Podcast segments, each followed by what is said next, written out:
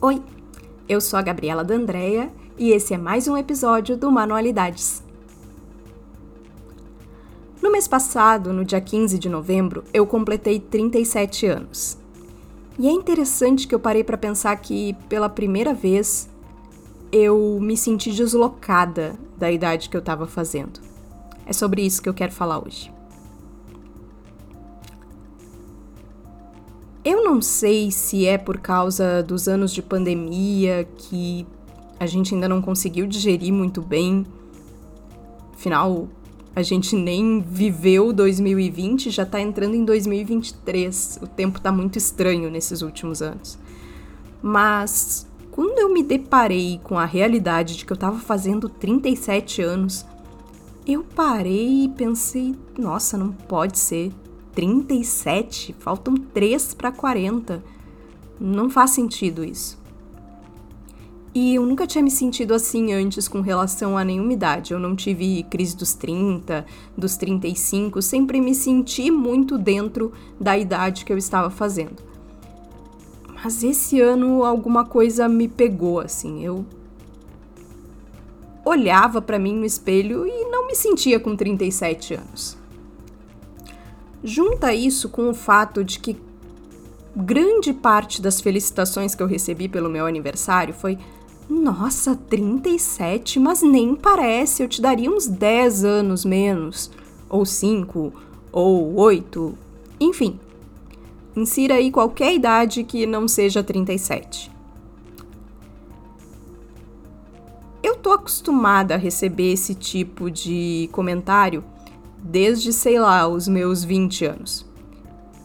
Todo mundo sempre dizia que eu não parecia ter a idade que eu tinha, que eu sempre parecia ser mais nova.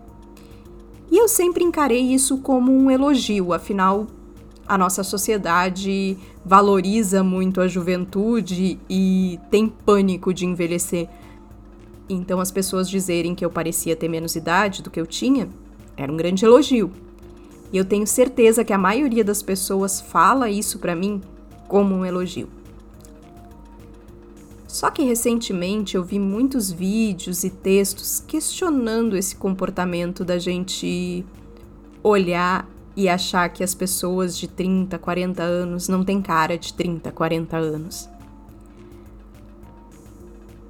E eu parei para pensar por que será que eu não me sinto com 37 anos e que as pessoas me olham e não acreditam que eu tenha quase 40 anos. E a primeira ideia que me veio na cabeça foi a de que tem uma quebra de expectativas. Não só minha, mas de muitas mulheres da minha idade e da minha geração. Afinal, quando eu paro para olhar em volta, eu vejo que muitas das minhas amigas que têm idades próximas à minha se parecem muito comigo. Como assim? A gente se veste de forma muito parecida, vivencia o mundo de forma muito parecida, vivencia a maternidade de forma muito parecida. Muitas dessas mulheres estão tendo o primeiro filho agora, aos quase 40 anos ou depois dos 40. Outras têm filhos pequenos, como eu tenho. Talvez a gente não esteja tão dentro do que era esperado para mulheres de 40 anos ou do que eram mulheres de 40 anos há coisa de 15, 20 anos atrás, não muito tempo. E eu acho que isso gera uma quebra de expectativa tanto para a sociedade que nos olha, tipo, quem vocês pensam que são vivendo e aproveitando a vida não sendo mais tão jovens, quanto nossa mesmo. Eu não sei vocês, mas às vezes eu paro e olho para mim mesma e penso: nossa, eu deveria saber mais da vida, eu já deveria ter amadurecido mais. Será que eu deveria me vestir como eu tô me vestindo? E são grandes bobagens que são incutidas na nossa cabeça pela nossa vivência, pelas expectativas sociais que estão à nossa volta. Eu acho que daí vem um grande estranhamento quando as pessoas olham uma mulher de quase 40 anos que age, que se veste, que se comporta como eu me comporto, como muitas das minhas amigas se comportam. E olham para nós e dizem: não, vocês não podem ter quase 40. Vocês aparentam ter menos idade. E eu não estou dizendo que isso seja por mal das pessoas, isso é uma expectativa social que está colocada no imaginário geral. Inclusive o meu, inclusive o seu que está me ouvindo, provavelmente. Tem uma outra questão que dia desses eu estava conversando com a minha amiga Isabela lá pelo Instagram. São questões que nos atravessam e que nem sempre a gente está atento a elas.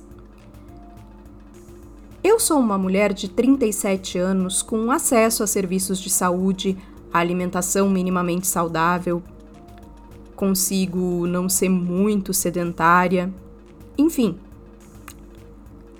eu tenho. Eu não gosto da palavra privilégios, mas vamos chamar de privilégios sociais, que me fazem vivenciar essa faixa dos 40 anos de forma diferente do que mulheres que não têm esses mesmos acessos que eu tenho. Muitas vezes a gente não para para pensar que esse parecer ou não ter a idade que se tem são questões de como o envelhecimento atravessa de forma diferente pessoas que têm acessos diferentes a direitos, que deveriam ser direitos de todos. E isso nos leva a pensar em como a nossa sociedade está se preparando para o envelhecimento.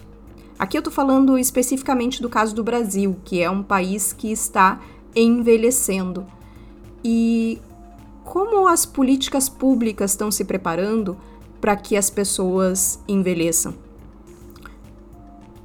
Como que a nossa sociedade está se preparando para acolher o envelhecimento. Porque sim, a gente está falando de envelhecimento, a gente não pode ter medo de falar do envelhecimento. Como a Isa sempre gosta de falar, a gente está envelhecendo o tempo todo, nós estamos envelhecendo hoje.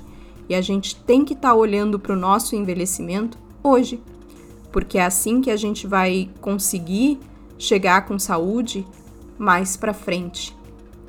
E uma perspectiva ampla de saúde. Eu tô falando falando de vários aspectos, uh, aspectos de saúde mental, de socialização, enfim, da saúde sobre, sobre vários ângulos. Acho que o que eu quero dizer é que a gente tem que olhar para as várias formas que o envelhecimento é vivenciado.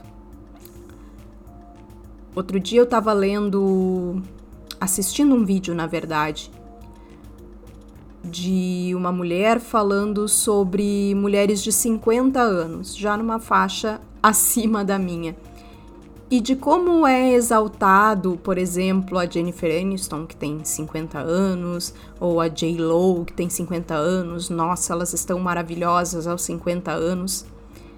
Mas a gente só tem essa perspectiva na mídia.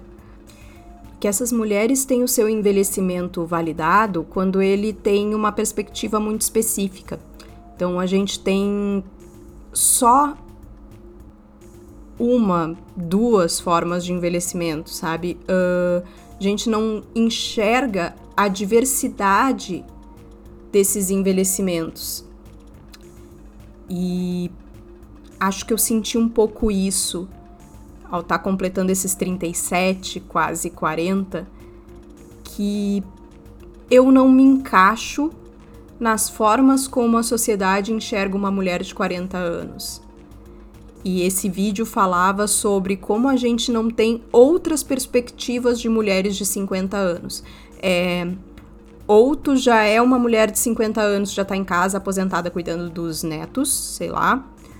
Ou tu é a Jennifer Aniston, a Jennifer Lopes, sabe? Uh, só tem esses dois prismas. e não tem uma diversidade de experiências e que às vezes a gente se sente um pouco deslocada. E também não tem uma discussão de como a gente lida com o envelhecer. Que o envelhecer está acontecendo o tempo todo e que a gente não está se preparando para ele. Tipo, acho que era um pouco isso que eu queria trazer hoje de, de reflexão. É como a gente valida as diversas experiências de envelhecimento. Porque sim, algumas pessoas podem ouvir, tipo, ah, é 37, ela tá falando de envelhecimento, nossa, é super novinha com 37.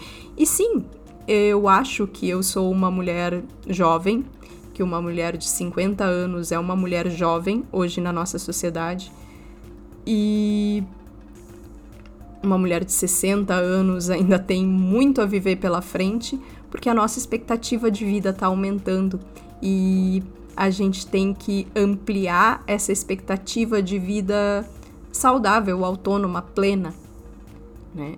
Que a gente possa cada vez mais validar experiências diversas para que as pessoas possam viver plenamente até o fim da sua vida.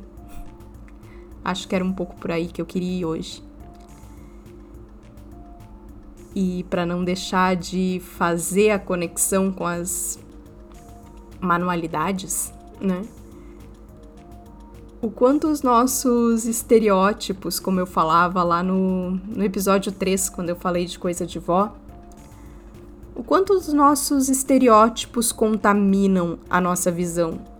Quando a gente olha e diz que ah, crochê, tricô é coisa de vó, a gente está imaginando sempre a vovozinha sentada na sua cadeirinha fazendo tricô e crochê.